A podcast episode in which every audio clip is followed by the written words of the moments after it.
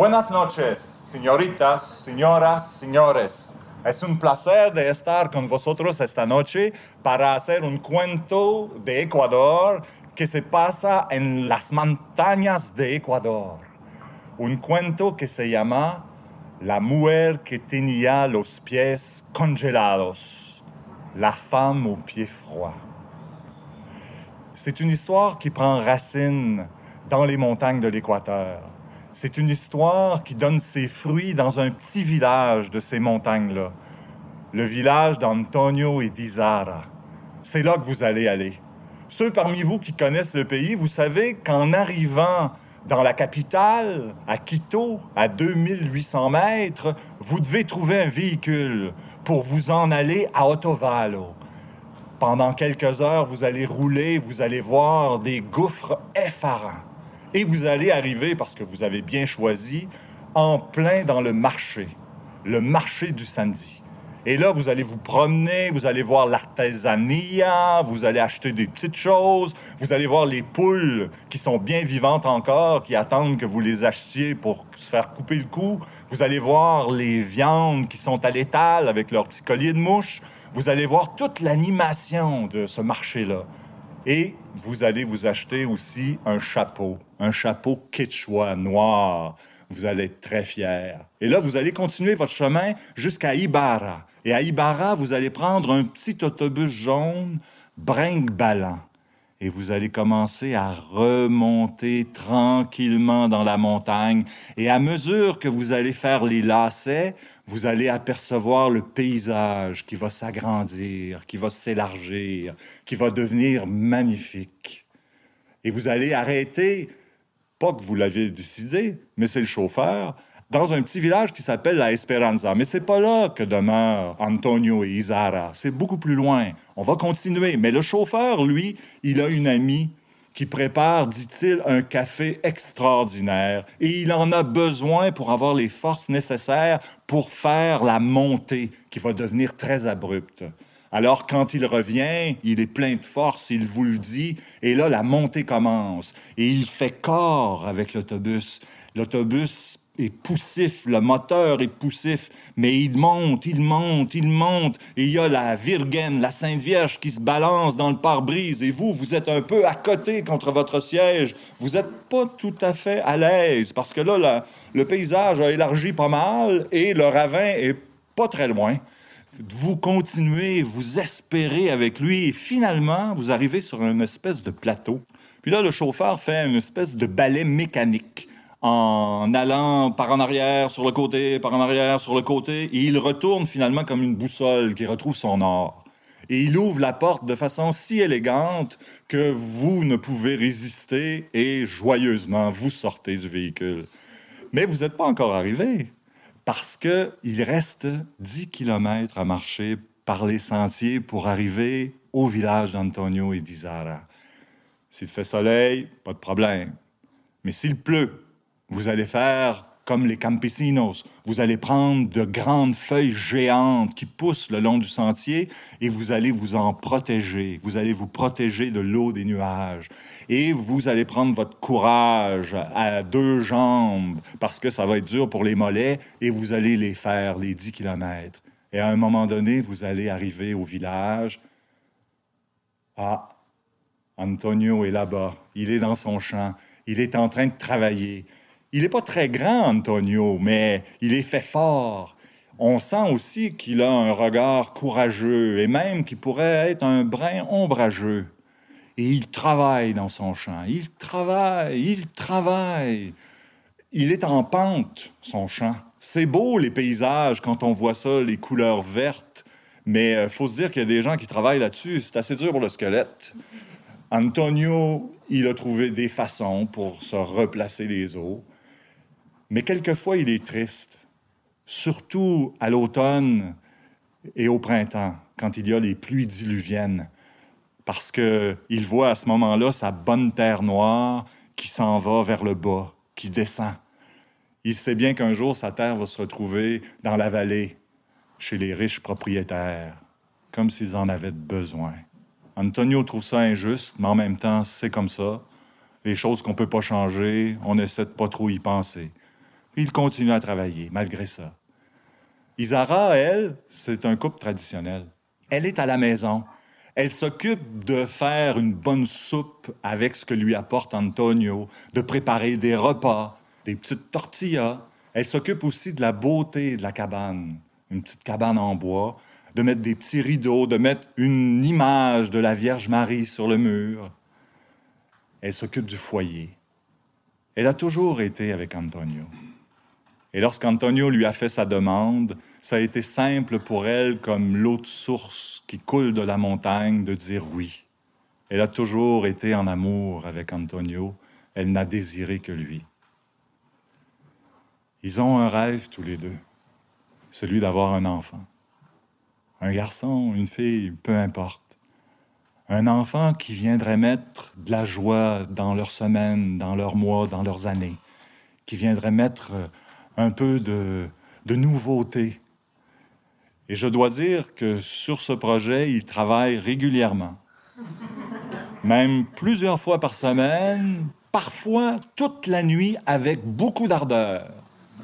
Quand on veut quelque chose, faut s'y donner.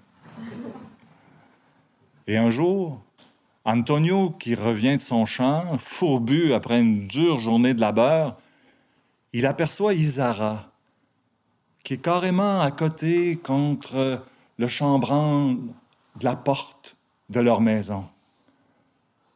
Elle regarde les montagnes, les montagnes avec des peaux de mouton, avec les neiges éternelles. Elle a l'air rêveuse et elle a ses deux mains posées sur son ventre comme deux oiseaux de bonheur. Antonio se dit que peut-être, oui, il court, il court vers elle et oui, elle est enceinte. Alors ils dansent ensemble la danse de la fertilité qu'ils ont apprise lorsqu'ils étaient enfants et qu'ils ont dansé à leur mariage, et c'est la joie qui est à l'intérieur d'eux. Le ventre d'Isara commence à gonfler, gonfler, il devient un peu comme un globe terrestre. Et Antonio, il est toujours en train de tâter pour sentir les petits coups de coude, les petits coups de genoux, les petits coups de tête. Il prétend qu'il peut reconnaître tête, cou, genou, sans problème. Et en plus, il chante des chansons au nombril d'Isara, tout contre le nombril. Il lui chante des chansons quechua qu'il a appris étant jeune et il se dit que comme ça, quand son enfant va venir au monde, il reconnaîtra la voix de son père.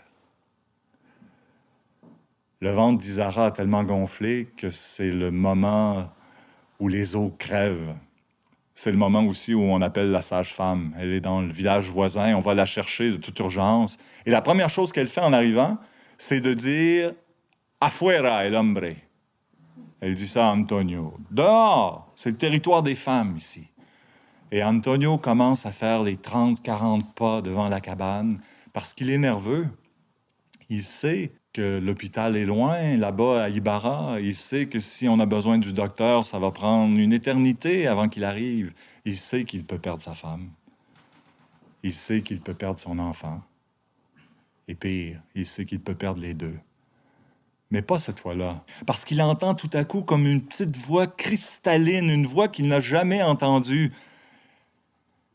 Et plusieurs minutes plus tard, la porte s'ouvre et la sage-femme lui présente une belle fille, une belle fille rose, en santé. Et la sage-femme lui dit que jamais, de toute sa carrière, elle n'a assisté à un événement comme ça. L'enfant, au lieu de pleurer, s'est mis à rire en naissant. Et elle referme la porte. Et Antonio, elle le laisse tout fier, raconter toute l'histoire aux hommes qui sont venus aux nouvelles. Et ce qui s'est passé à la naissance d'Amanda, ça va se reproduire plusieurs fois, dans le sens que ce rire-là va éclater et elle va apporter la joie, le bonheur autour d'elle. Les plus grognons, les plus grincheux, les plus ronchonneux, aussitôt qu'ils prennent la petite Amanda, ils deviennent comme transformés, un petit sourire apparaît et bientôt c'est le rire. Elle a le rire contagieux. Et ça va se vérifier pendant qu'elle grandit. Elle a trois ans, quatre ans, cinq ans. Quand c'est elle qui mène la bande des petits-enfants dans le village, c'est comme un nuage de rire qui passe d'une cabane à l'autre. Elle a maintenant dix ans, Amanda. Et elle a un jeu secret.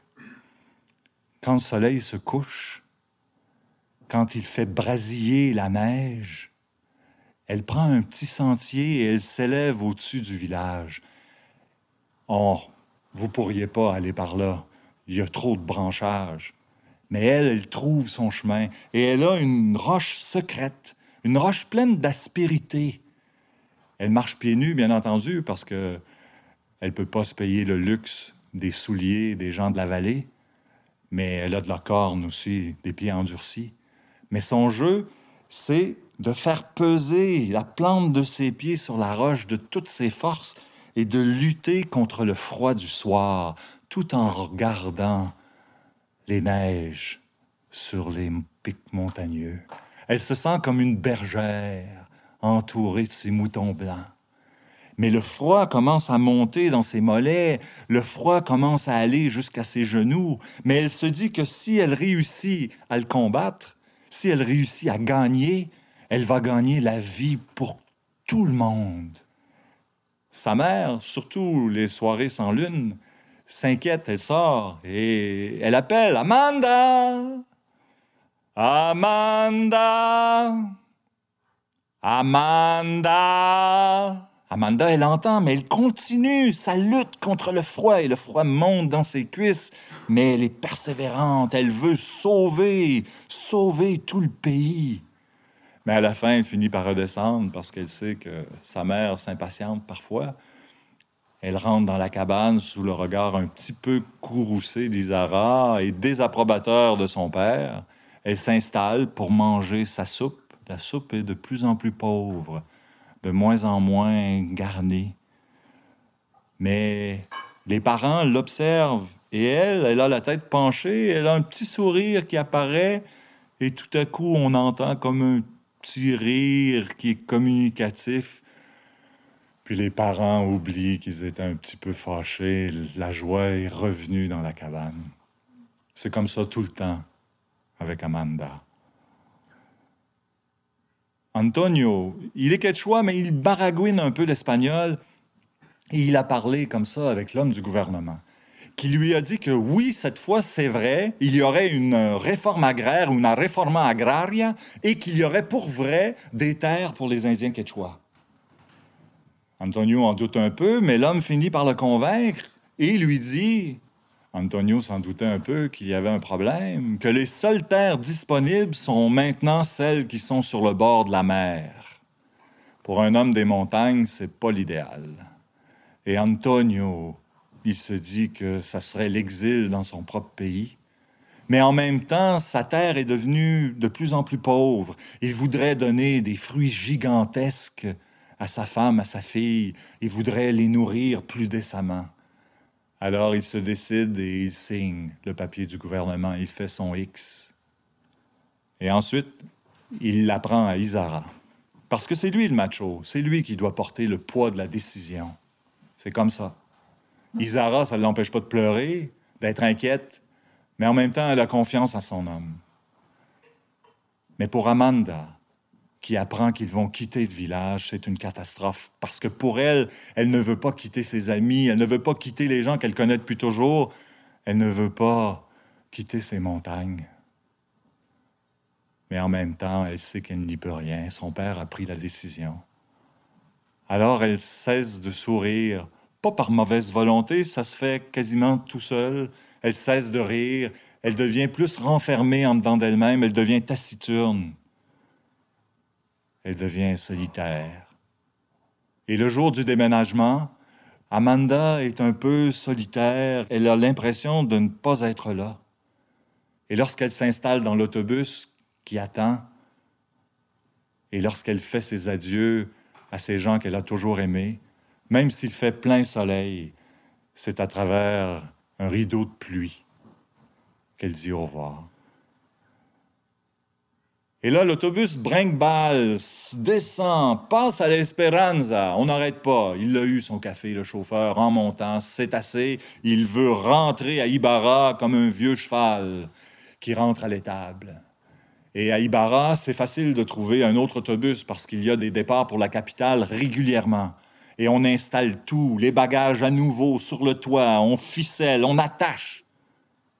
Ils se rendent à Quito, et à Quito, on cherche Rio Bamba, Guayaquil. Non, c'est pas par là. Otovalo, Ibarra, on en vient.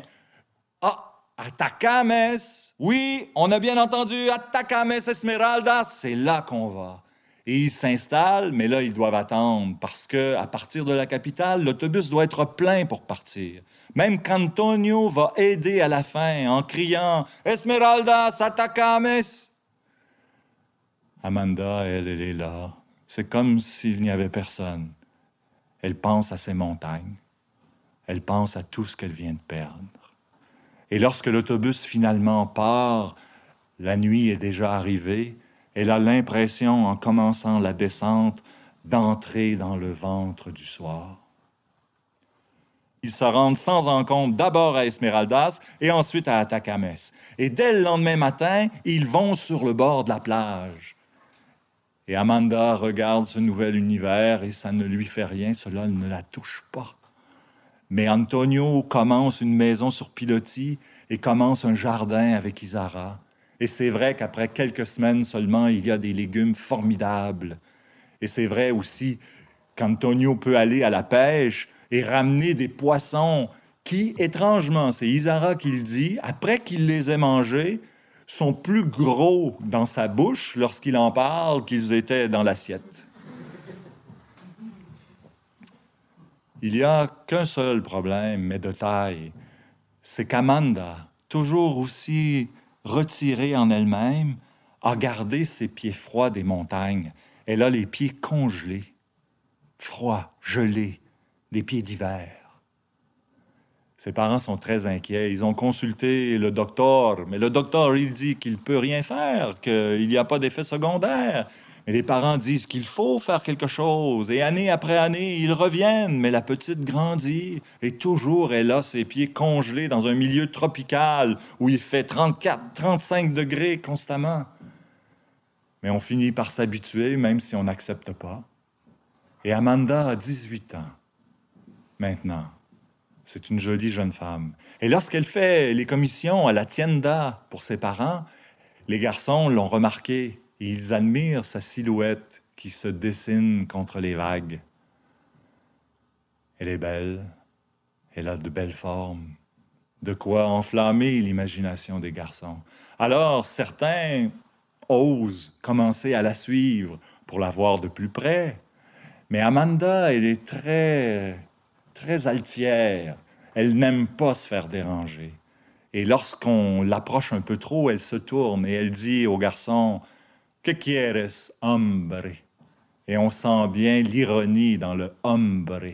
Qu'est-ce que tu veux, l'homme Pour certains, ça s'arrête là. Parce que déjà, ils comprennent que ça ne marchera jamais parce qu'ils ont vu le regard noir de ses yeux laser, ils ont senti sa froideur, ils ont senti qu'elle ne voudrait jamais leur parler vraiment avec le cœur. Mais d'autres, ils continuent de la suivre. Ils baissent la tête un peu, ils sont un peu malheureux, mais ils sont plus braves, et assez braves qui jour après jour se rapprochent de la maison sur pilotis. Un jour, Amanda, elle fait voler sa sandale en s'assoyant sur le petit escalier qui mène à la maison sur pilotis. Elle en a maintenant des sandales. Et elle dit d'une voix mielleuse Massaille, masse-moi le pied.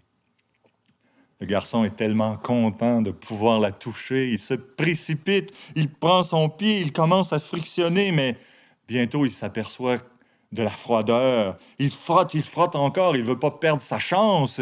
Mais à la fin, ce sont ses mains à lui qui sont devenues froides. Et il s'en retourne penaud, piteux, pitoyable sous l'œil méprisant d'Amanda. Francesco, qui habite Esmeraldas, a entendu parler de la beauté d'Amanda et aussi de sa froideur légendaire. Et allez savoir pourquoi, ça l'a intéressé? Il est venu spécialement pour la voir à Atakames. Et lorsqu'il l'a vu, il a ressenti quelque chose que jamais avant ne s'était passé en lui. Il a ressenti la solitude d'un être. Il a senti à quel point elle était seule, à quel point il avait le goût de l'aider, d'aller vers elle. Et cette chaleur intérieure qu'il a ressentie lui a donné le courage de commencer à la suivre. Jusqu'au jour où elle s'est tournée et a dit Que quieres, hombre? Mais Francesco, au lieu de répondre, au lieu de baisser la tête, il l'a regardé en souriant. Ça a un peu agacé Amanda. Ce n'était pas une réaction habituelle. Alors, à un moment donné, elle a repris son chemin comme si elle dédaignait sa présence. Et de jour en jour, il est revenu, il l'a suivi de fois en fois, jusqu'au jour où il a atteint, comme les autres braves, la maison sur pilotis. Et là, elle a fait voler sa sandale en s'assoyant dans le petit escalier et lui a dit Massahe, masse-moi le pied. Mais Francesco, au lieu de prendre son pied, il a attrapé sa main et il a commencé à bouger ses doigts en pressant tranquillement sur ses phalangines, sur ses phalangettes, sur ses phalanges. Il a touché la paume de sa main, il a touché tous ces os merveilleux qui sont dans la main d'une femme. Amanda, elle aurait voulu dire Arrête, qu'est-ce que tu fais? Parate, parate mais en même temps, elle était tellement étonnée et Francesco, il ne la regardait pas dans les yeux, il était concentré sur la main. Il a touché ensuite son poignet, son avant-bras, son coude. Elle aurait voulu que des mots pour qu'il arrête sortent de sa gorge, mais ça se bloquait là. Et alors qu'il avait touché un peu son épaule, Francesco, il a fait quelque chose d'étrange. Il est passé tout à côté d'elle. Il a été derrière elle et il a mis ses mains sur ses épaules et il s'est mis tranquillement à faire des petits mouvements de circonvolution le long de sa colonne vertébrale. À ce moment-là, Amanda, elle avait fermé les yeux. Et il a continué peu à peu, des petits mouvements, des petits mouvements circulatoires, Amanda, elle s'étirait un peu, et il a atteint finalement ses hanches. Et là, il a arrêté. Il savait vivre, il connaissait les convenances. Et il est redescendu en effleurant quand même un petit peu ses cuisses et pour se concentrer immédiatement sur ses genoux. Amanda, elle ne savait pas que ça pouvait être tellement bon de se faire masser ces os-là que c'était tellement délicieux, un massage de rotule. Et Francesco, il a descendu ensuite, il a touché ses mollets, des mollets de femmes de montagne, des mollets de femmes qui a marché dans le sable depuis des années, les mollets durs, fermes. Mais même ces mollets-là se sont amollis. Et lorsqu'il est arrivé aux pieds, ils étaient déjà tièdes. Alors il s'est concentré, il a été d'une plante de pied à l'autre, il a massé, il a frictionné, et bientôt ce furent des pieds tropicaux. Alors Isara, qui faisait la vaisselle dans la maison sur pilotis, elle a entendu un rire. Elle l'a reconnu tout de suite, même s'il avait mûri. Elle a regardé par la fenêtre et elle a vu sa fille qui courait vers la mer avec ce jeune homme qui rôdait depuis quelques jours autour de la maison sur pilotis. Et pour Amanda, qui tenait fermement la main de Francesco en le regardant dans les yeux et en riant à gorge déployée, pour elle, qui avait senti comme une chaleur l'envahir, qui avait senti comme des montagnes renaître dans son cœur, elle qui courait vers la mer alors qu'elle ne s'était jamais baignée, Lorsqu'elle est entrée dans la mer avec Francesco, ce fut comme si elle entrait dans l'amour.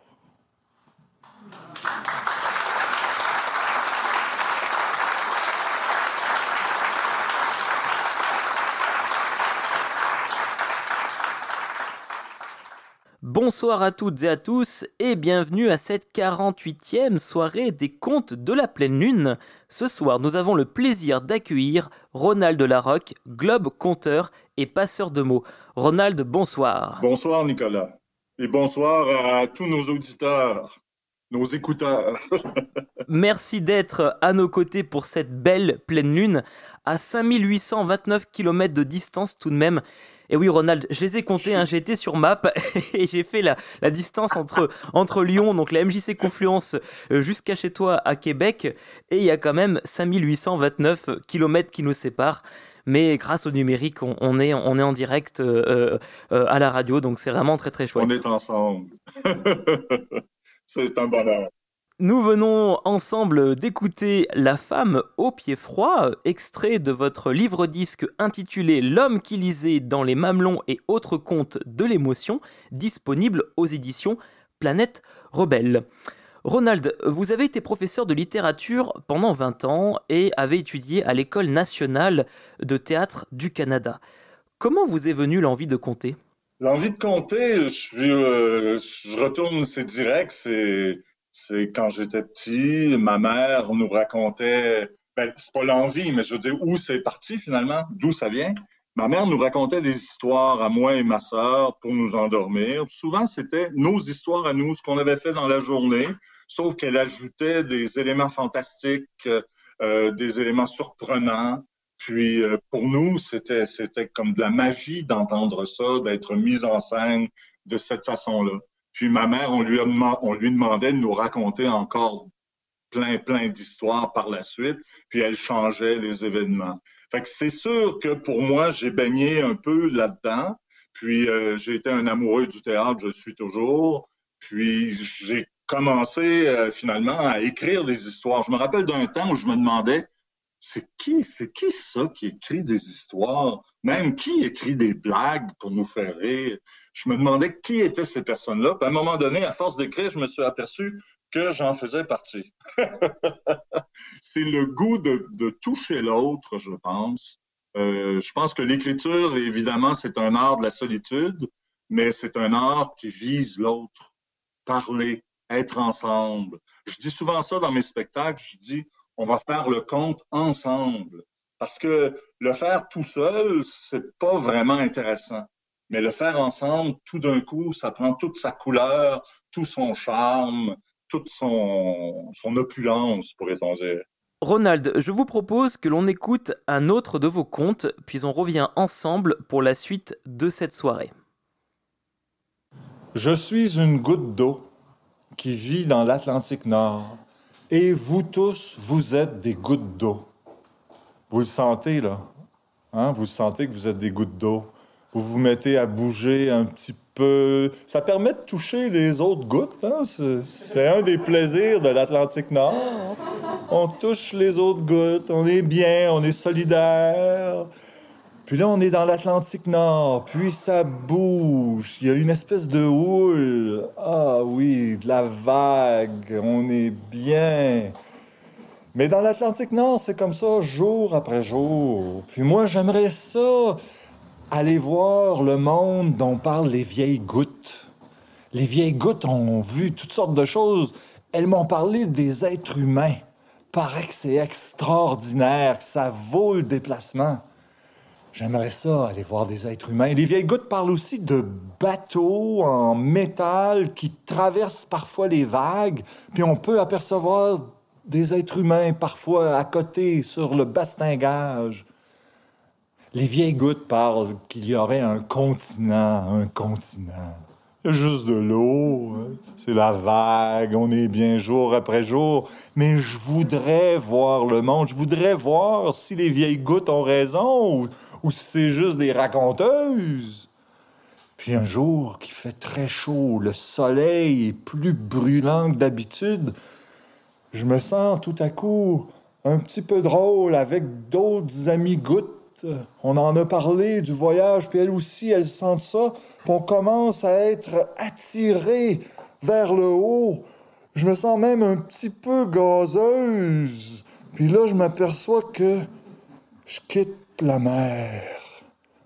On s'élève dans les airs, puis on forme comme un beau petit nuage. Puis je vois un soleil comme jamais j'ai vu se coucher, avec des couleurs qui miroitent sur l'océan.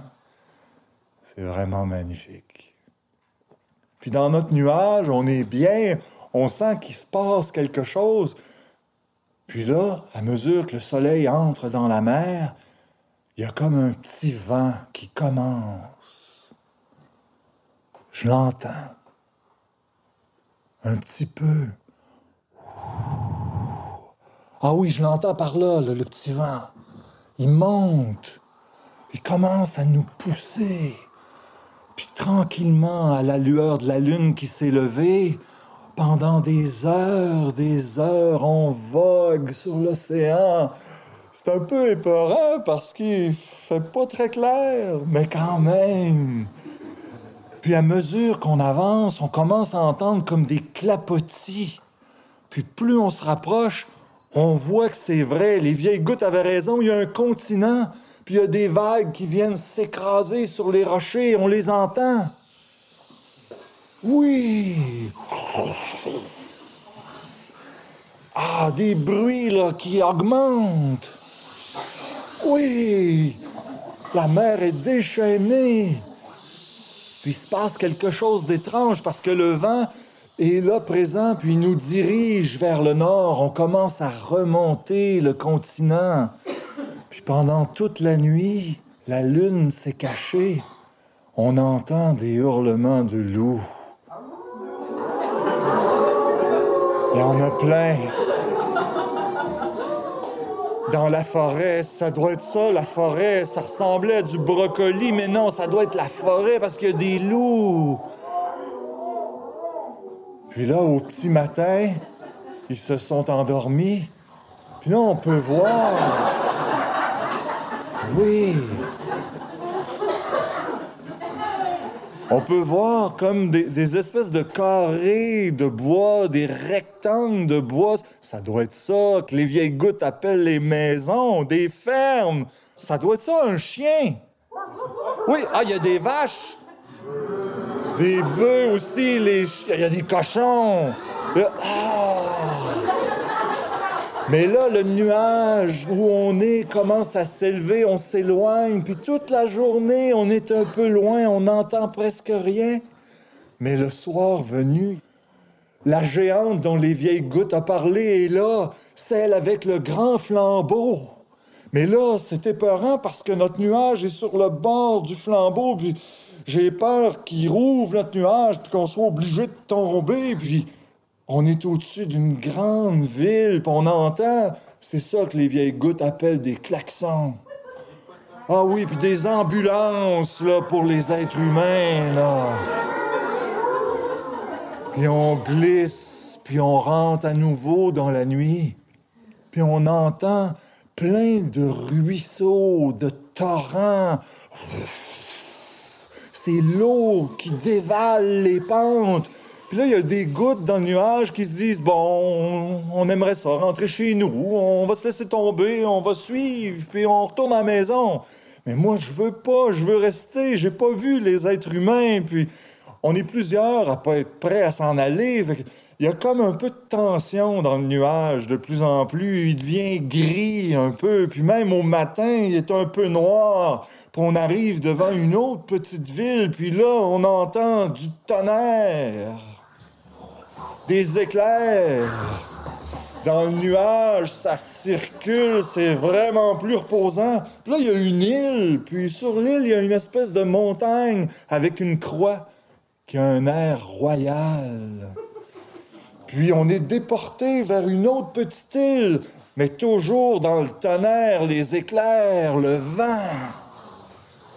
Puis cette petite île-là, tout à coup, il y a de mes sœurs qui se laissent aller parce qu'elles ont vu le fleuve. Je baptise cette île-là l'île des sœurs. Moi, je me retiens, je me retiens de toute ma force, mais. Mais. Je tombe! Puis là, je vois que je vais m'en aller dans le fleuve. Je veux pas m'en aller dans le fleuve tout de suite. Je veux pas retourner à la mer tout de suite. Je vois qu'il y a deux êtres humains qui marchent qui marchent le long d'un sentier tout près. Je fais des mouvements pour me diriger vers eux. Je me rappelle ce que les vieilles gouttes m'ont dit. Ça doit être un homme, une femme. Je me dirige vers l'homme, puis j'arrive dans son œil. Au moment même où la femme, qui a un air très sévère, très méchant, mais quand elle me voit, elle change d'air. Elle devient douce.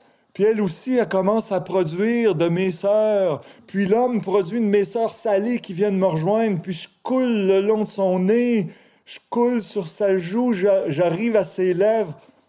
Au moment même où les lèvres de la femme viennent me voir pour m'embrasser, moi. Puis je décide de me dissoudre dans leur baiser en ayant connu les êtres humains, en ayant fait un beau voyage, puis je suis sûr que je vais trouver un chemin pour retourner chez nous. Puis là, je vais en avoir des choses à compter.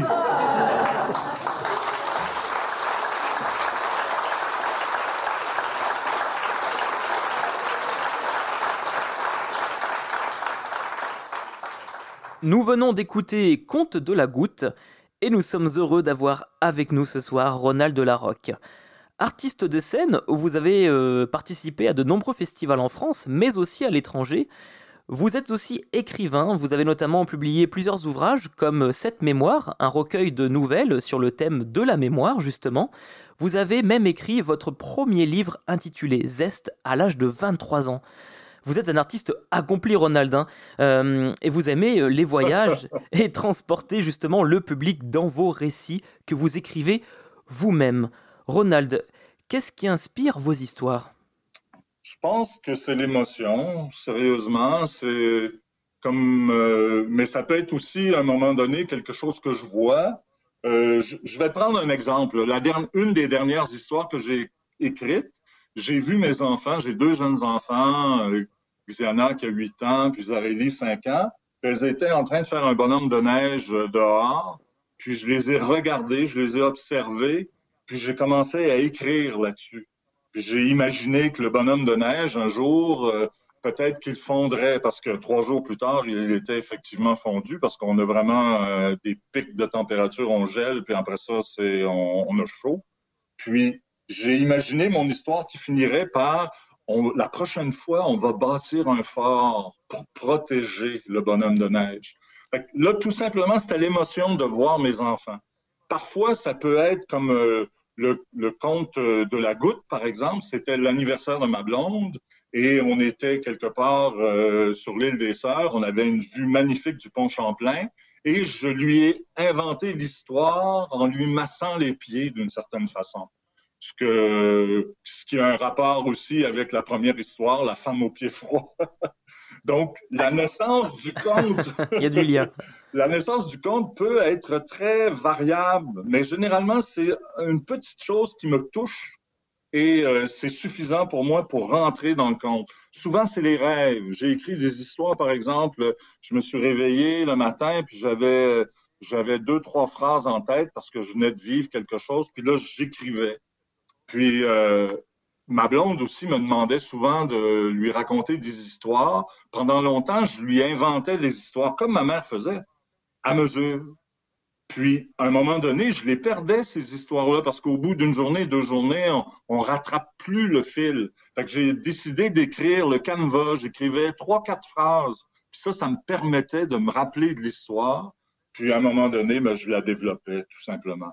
Donc, euh, c'est un peu comme ça que je travaille en, me faisant confiance, en, étant touché moi, puis en me disant si moi je suis touché, mon frère, ma soeur, euh, les humains à côté de moi vont l'être aussi. En tout cas, je le souhaite. C'est un peu ça. Puis, euh, je voulais rajouter, tantôt on a parlé du conte. À un moment donné, le conte a pris beaucoup de place dans ma vie parce que j'ai été écouter des conteurs. Je me rappelle, c'était deux conteurs togolais dans les années 90. J'ai été fasciné du plaisir que j'éprouvais par eux, mais du plaisir aussi que j'éprouvais à les entendre, à m'embarquer, puis je me sentais comme un enfant alors que je l'étais plus depuis un petit bout de temps. Puis à partir de là, ben, j'ai rencontré des gens, puis avec les Dimanches du Conte, qui vont fêter leurs 25 ans dans deux ans à peu près, j'ai été de la première bande des Dimanches du Conte, puis euh, on allait sur scène, on racontait une histoire, puis moi, j'ai commencé à préparer des histoires en vue de la présentation, puis je les apprenais par cœur. Puis mes textes aussi, je les apprenais par cœur, mes textes d'écrivain, au lieu de les lire. Donc, je les livrais à mon auditoire. Donc, c'est comme ça que ça se passait. La conjoncture euh, sanitaire actuelle, qui touche de plein fouet euh, l'univers culturel hein, dans son ensemble au niveau mondial, implique aux artistes de penser à de nouvelles orientations comme le numérique à travers la vidéo ou l'audio, comme c'est le cas d'ailleurs ce soir, afin de garder le lien avec leur public. Ronald, vous avez réfléchi, vous, à de nouvelles alternatives? J'ai réfléchi, on a été obligé de réfléchir d'une certaine façon, puis on a vu que c'est ce qui nous restait comme moyen pour, euh, pour rejoindre les autres, parce que ça va faire un an bientôt qu'avait commencé la pandémie, euh, en tout cas dans, dans nos pays. Puis euh, moi, j'ai pas compté en direct là pour un public euh, depuis ce temps-là. Euh, j'ai compté euh, en direct sur le web. j'ai compté pour faire des captations qui sont présentées à des élèves. moi, j'ai confondé avec Sylvie Bello un, un festival de contes qui s'appelle Festilou et d'autres personnes, bien entendu. il y a une, ça va être le 12e anniversaire de cette année. Donc, on a pensé, étant donné que la, pandémie est arrivée juste avant la, la 11e édition, on a pensé, euh, et les gens qui s'en occupent maintenant, parce que moi je me suis un peu retiré, mais je suis toujours là présent, je regarde euh, qu'est-ce qui se passe, ça m'intéresse, à, faire des captations pour que les jeunes, les professeurs puissent présenter des histoires à leurs élèves, parce que généralement, dans une année normale, on était rendu à toucher quand même 3000 jeunes dans un espace de 10 jours de, festival pour Festilou. Donc, euh, moi, je crois que c'est euh, actuellement, c'est ce qui nous permet de survivre d'une certaine manière, mais je dois dire que je m'ennuie énormément euh, du public, des yeux, des enfants, des adultes, de, de l'énergie aussi, parce que le conte, c'est pas simplement le conteur, c'est aussi les gens qui nous écoutent en ce moment, qui ont écouté les histoires et qui se sont dit Ah, pas vrai, oui, ah, c'est comme ça. Je veux dire, c'est une, une énergie, c'est viscéral quelque part, le conte. Donc, on fait ça ensemble. C'est ensemble que ça devient vraiment intéressant. Donc, oui pour le numérique, oui pour euh, la vidéo, mais quand même, oui pour la vie pour l'art vivant qu'est le conte. C'est surtout ça qui nous manque. Eh bien, je peux vous dire qu'on s'ennuie aussi de vous sur scène, hein, parce que c'est aussi très agréable de, vous voir sur scène, euh, vous produire, euh, à la fois vous, euh, Ronald, mais l'ensemble des conteurs au compte de la pleine lune. Ben absolument, absolument. Alors, je vous propose que l'on écoute, eh bien, l'avant-dernier conte de cette soirée, et on se retrouve juste après un petit interlude musical. Une nuit, ma blonde m'a réveillé. J'ai ouvert les yeux dans le lit et elle avait la main levée sur moi et aussi un regard fou. J'ai arrêté son bras. Elle s'est calmée. Paraît que je bruxe. Pas que je brusque, que je bruxe.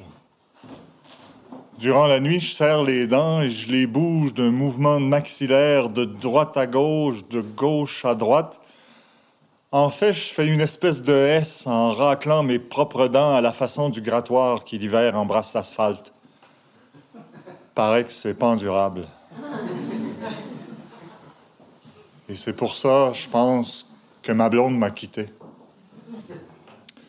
Et c'est aussi pour ça, je crois, que ma concierge n'a pas renouvelé mon bail. Il paraît que le son strident que je produis est intenable. C'est peut-être aussi pour ça que ça frappe à coups de poing dans ma porte la nuit. Les gens du quartier ont fait signer une pétition pour que je m'en aille.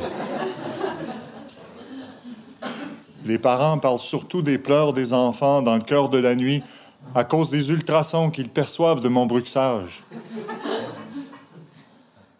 Je ne sais pas comment tout ça a commencé. Mais peut-être est-ce lié à ce rêve récurrent que je fais où les gens près de moi se dissolvent dans l'air aussitôt que je les touche. L'Assemblée nationale s'est réunie d'urgence afin de promulguer une loi qui m'est particulièrement dédiée pour interdire mon bruxage sur l'ensemble du territoire. J'ai voulu les prendre de court et je suis parti pour le Nunavik, pour le nord très nord. Je voulais vivre en ermite et surtout avoir la paix. Mais deux jours après, ils étaient déjà là, des centaines autour de ma tente, avec leurs hélicoptères, une mission de l'ONU. Ils m'avaient retrouvé à cause du bruit du bruxage. J'avoue qu'il m'arrive encore parfois de dormir. Il paraît que ça s'entend jusqu'en Chine maintenant. Et certains pays menacent d'attaquer si l'Amérique du Nord ne règle pas le problème que je constitue. Un des soldats m'avait parlé de Cap Carnaveral, mais je n'avais jamais imaginé que je me retrouverais en orbite autour de la Terre. Ils m'ont lancé dans l'espace pour évacuer le problème, mais je vois bien que je ne serai plus seul longtemps, que ça ne sera plus jamais tranquille, car je vois bien qu'en bas, sur la surface sombre de la planète, les lumières des villes ne s'éteignent jamais. Personne n'arrive à dormir à cause de mon bruxage intergalactique. Depuis des jours, je vois comme des comètes de lumière par la petite fenêtre de ma capsule. Et je reconnais maintenant que ce sont des flottes de guerre venues du fond des galaxies. Elles arrivent de partout. Je sais que c'est pour moi, car je le confesse, je bruxe. Et pour tout vous dire, en ce moment même, je m'endors énormément.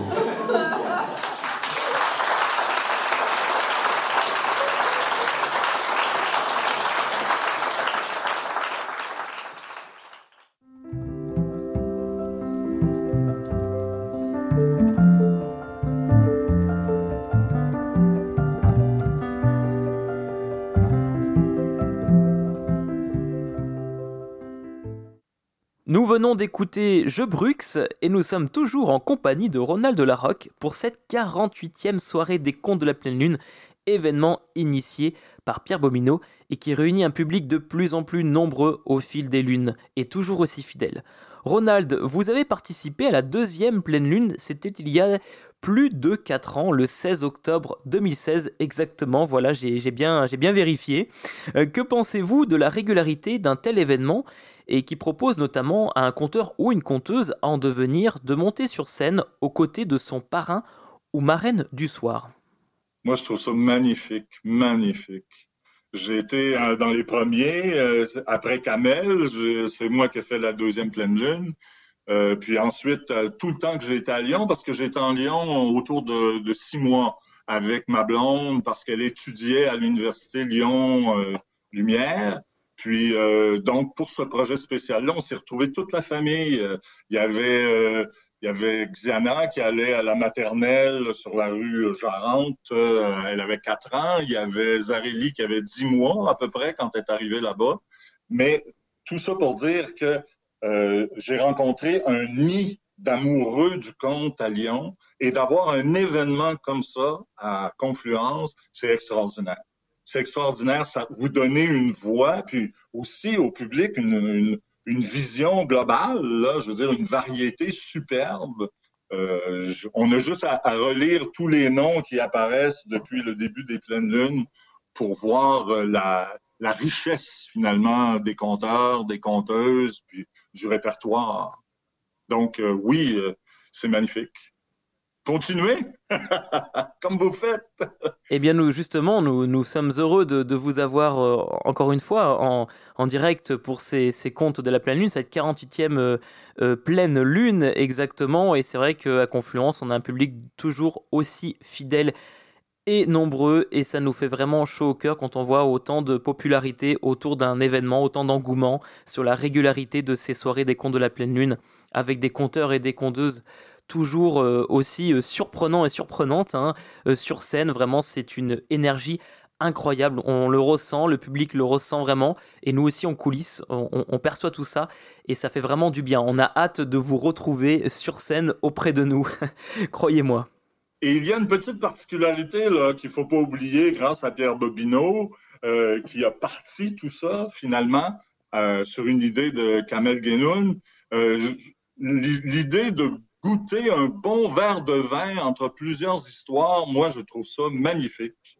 Donc ça aussi, il faut continuer ça. Puis je dirais, je lève mon verre et je lève mon compte à la santé de la MJC Confluence. Continuer dans cette veine-là, franchement, vous nous intéressez. Eh bien, nous levons ensemble notre verre, chers auditeurs, auditrices.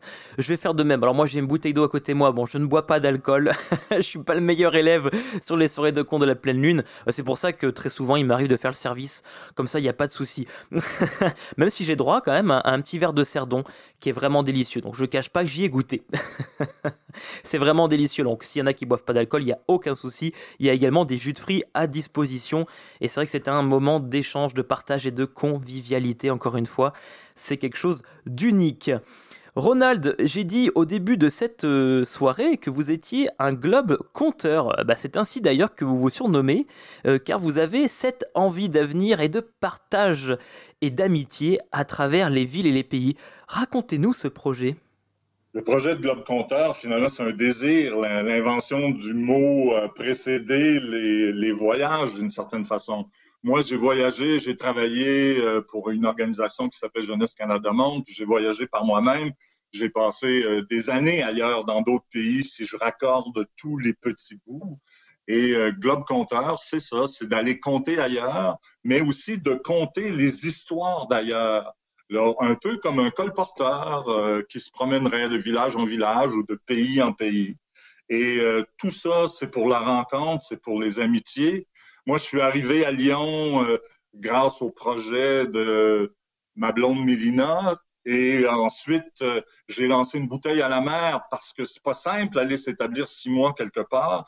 Et euh, grâce à Muriel Bloch, j'ai rencontré Armel Monin qui m'a reçu dans les raconteurs ou avec Brigitte Maguet, avec Patricia, Béatrice, Jenny, Paul, Michel, Francis, Eliane, j'ai compté à Lyon, à la Villa Monnayer, j'ai compté à l'Hôtel de Ville, j'ai compté à l'Espace Carnot, un peu partout, même au Petit Caillou. C'était euh, une grande soirée. Et aussi, évidemment, à la MJC Confluence. Euh, être globe compteur, c'est rencontrer les amis de les amis de Poitiers. J'ai ma fille de 5 ans qui vient d'arriver de l'école qui me fait un gros allô. Salut chérie. être oui, gros câlin, mon amour. Et eh oui, c'est le direct. On a 6 heures de décalage hein, quand même, il faut le préciser. Voilà, donc c'est pour ça. Vous, c'est encore l'après-midi. Absolument. Mais on dîne en même temps, hein? Je veux préciser ça. Eh ben oui, c'est important. Et les Québécois dînent à la même heure. Parce que nous, c'est à midi et vous, à 18 h Dans ces eaux-là. Donc, euh, oui, Globe Compteur, c'est pour rencontrer les gens, être là, être ensemble. Je l'ai dit, je crois, au début, pour moi, le compte, c'est à faire ensemble. C'est pas une question de performance, c'est une question de sentir l'énergie qui nous unit. Et quand je suis là-dedans, quand je l'éprouve, puis que je sens que les autres l'éprouvent, compter, c'est un bonheur, puis qui est partagé. Eh bien, je vous propose, Ronald, que l'on écoute ensemble le dernier conte de cette soirée avant la clôture. La vie est faite de rencontres. Certaines sont plus particulières que d'autres. On rencontre parfois des gens qui ont un talent particulier, un don unique. Ils en sont pas toujours conscients, pas plus que nous. Mais lorsque c'est devenu évident, lorsqu'ils regardent derrière l'épaule du passé, ils s'aperçoivent finalement que depuis toujours, leur destin était tracé. Je le sais parce que j'ai rencontré un des membres de cette race rare, l'homme qui lisait dans les mamelons. Et je vais tout vous dire sur lui, si tout dire se peut, depuis les tout débuts d'ailleurs, car pour lui, tout a commencé dès la fin des cris de l'accouchement, au moment même où le médecin a reçu son petit corps humide et un peu gluant il l'a placé sur le côté face du ventre maternel dont il n'avait connu jusqu'alors que le côté pile. Il s'est mis à jouer de ses petites menottes. Il était passé du monde aquatique au monde aérien comme un poisson volant, de l'eau à l'air. Mais il cherchait quelque chose, on, on le sentait. Et il a touché comme une petite falaise de chair. Et tout de suite, il y a un mouvement de reptation qui est apparu dans son corps. Et il a essayé de s'approcher encore plus de cette falaise de chair. Faut dire que le médecin l'a aidé un petit peu. Il voyait où il voulait aller. Et avec ses petits doigts tout petits, il a approché ses lèvres.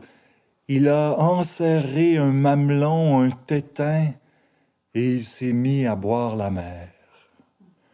Dans la chambre des naissances, personne n'en revenait qu'un enfant puisse trouver sitôt la félicité, la béatitude. Un ange était présent et il n'avait même pas pleuré. Mais à un moment donné, il a fallu le reprendre pour couper le cordon, le nettoyer, le langer. Et alors il a montré que ses cordes vocales étaient en parfait état. Il a hurlé, hurlé.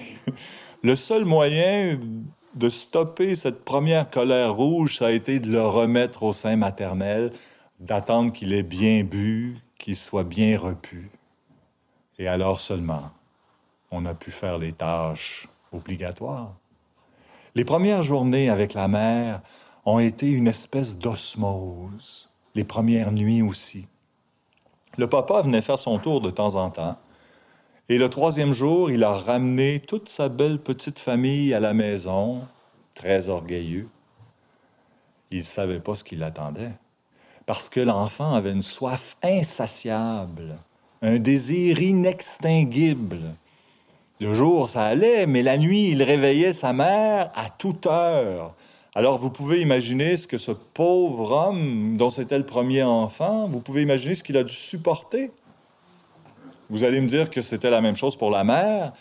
Oui, mais allez savoir pourquoi. Pour lui, il trouvait ça plus naturel qu'elle se réveille. Les hommes.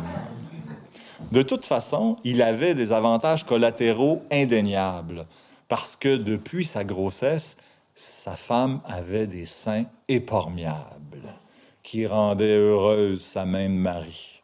Il avait toujours les yeux là, même le médecin avait remarqué cette espèce de fixation. Et il lui avait dit Tu les aimes, ces seins-là Profites-en, parce que ça dure le temps d'un poupon. Et en plus, il y a de la compétition. Et pour ça, il y en avait. Quand la mère donnait le sein à son enfant, ça, on ne le dit pas très souvent, mais pour la mère, c'était une espèce d'extase aussi, parce que les poussées de lait étaient tellement fortes, ça lui faisait tellement mal que lorsqu'elle approchait son bébé de son sein et qu'il se mettait à boire ses décilitres de lait, elle se relaxait complètement. Elle le berçait, mais tout en se berçant, c'était un bonheur partagé. Un jour, cependant, elle a décidé qu'il était le temps de le sevrer.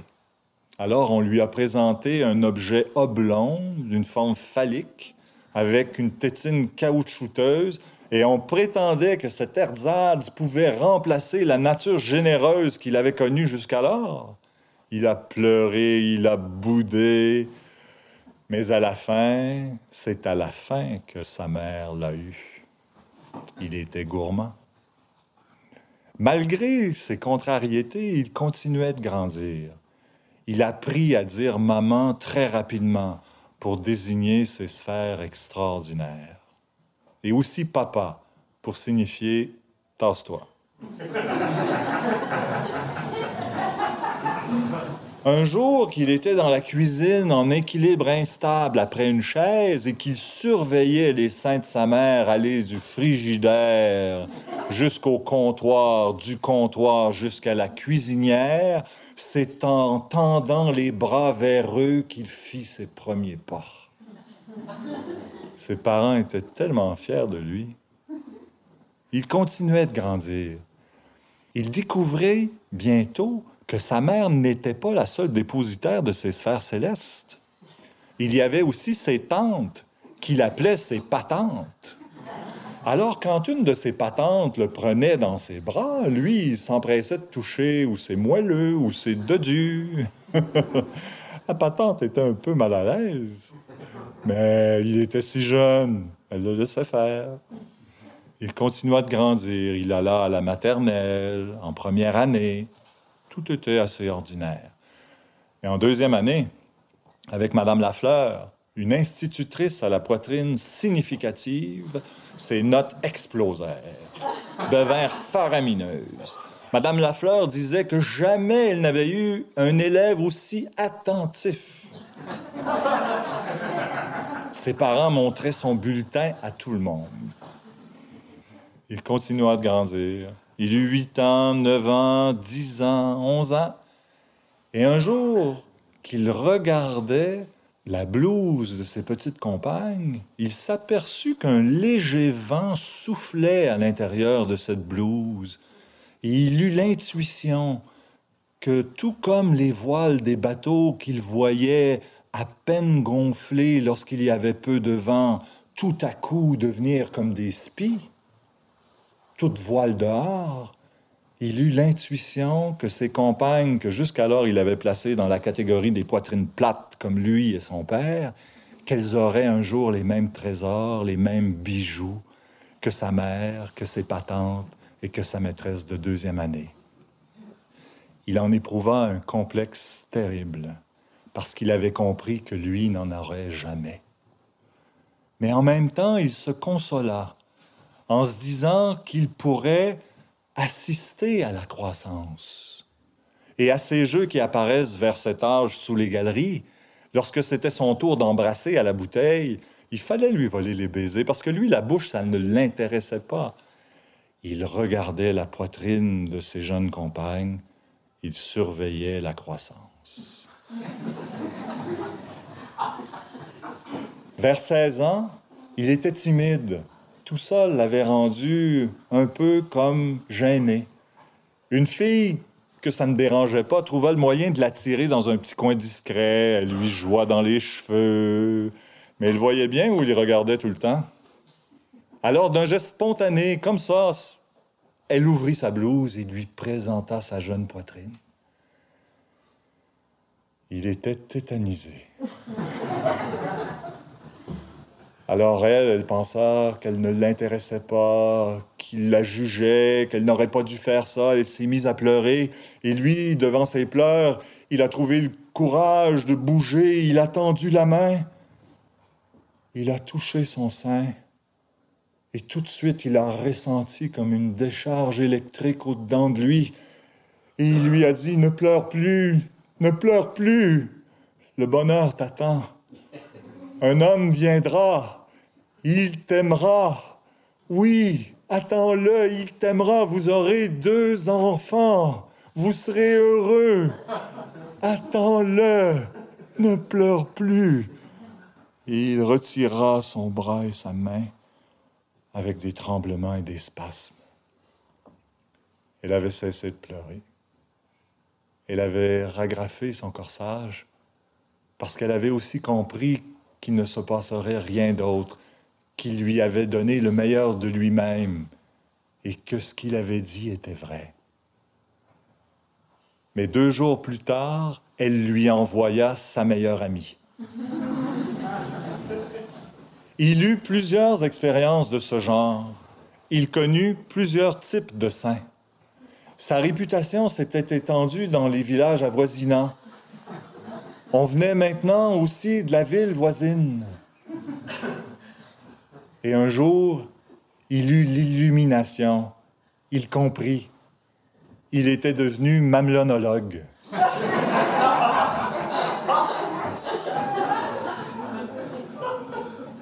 À 20 ans, il décida d'ouvrir un bureau. L'on venait maintenant des États-Unis, du Mexique, du Brésil, d'Argentine. L'on venait d'Europe, de France, de Norvège, on venait d'Afrique aussi, de Ouagadougou, on venait d'Asie, on venait d'Océanie pour le rencontrer. Il connut des seins noirs étonnants, des seins bruns insolents, tout dressés. Il connut des seins blancs de toutes les teintes, des seins blancs presque albinos. Il connut des saints citrons, des saints melons, des saints pamplemousses, des saints oranges. Il connut des saints de tous les volumes. Il connut même des saints solitaires qui avaient perdu leurs compagnons.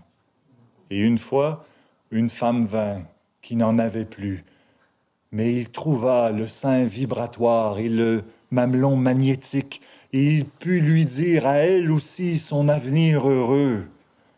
Et pour toutes les porteuses de ses beautés, de ses trésors, il éprouva de la tendresse. Cela se passait toujours de la même façon. La femme entrait dans le bureau, il l'invitait à s'asseoir, il approchait une chaise de la sienne. Il la regardait dans les yeux. Il installait sa chaise tout près d'elle, un peu comme ces chaises d'amoureux qu'on voit à Orotina, au Costa Rica, ou à Mérida, au Mexique. Il attendait qu'elle se sente bien. Et lorsqu'elle le voulait bien, elle ouvrait son corsage et lui présentait le sein qu'elle voulait. Alors il tendait la main, il admirait, il étudiait le grain de la peau. Il soupesait. Il étudiait les proportions. Et il allait tranquillement vers le mamelon. Et déjà, il ressentait une émotion le mamelon parfois devenait comme du macramé, il en étudiait les sillons, il touchait le tétin où c'est souvent fendu au centre, et là ça arrivait, il lui disait tout son bonheur à venir, seulement son bonheur, il lui disait tout ce qu'il y allait arriver de beau, ce qui allait être heureux dans sa vie. Et il retirait sa main, parcouru de soubresauts, de spasmes, il se sentait fatigué, mais la femme souriait. Alors elle se levait après avoir ragrafé son corsage. Elle laissait quelques bols dans l'urne près de la porte alors qu'il ne demandait jamais rien. Et elle s'en allait heureuse, confiante de tout ce qui allait lui arriver de bon. C'est comme ça qu'il gagne sa vie maintenant depuis plusieurs années comme mamelonologue, en donnant le courage aux femmes d'attendre ce qui sera vraiment bon pour elles. Et je dois vous dire, mesdemoiselles, mesdames, que si vous désirez le rencontrer, cela sera même possible de le faire chez vous, car il a pris le virage ambulatoire et fait désormais des visites à domicile. À votre simple demande, je vous donnerai ses coordonnées.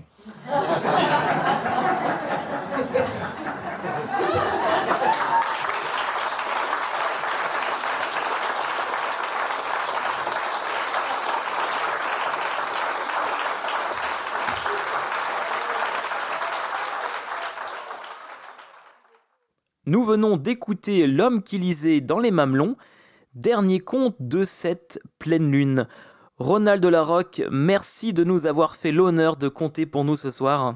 Ça a vraiment été un plaisir. Euh, j'ai hâte de, le faire en, direct. Puis euh, merci de m'avoir donné cette opportunité-là de retourner virtuellement à Lyon. J'ai beaucoup de souvenirs magnifiques à Lyon, en France. Euh, je me sens une, une parenté avec vous. Puis euh, j'ai le goût, j'ai pas fini de l'explorer, ça c'est certain. Eh bien, merci euh, de nous avoir permis d'être virtuellement euh, au Québec.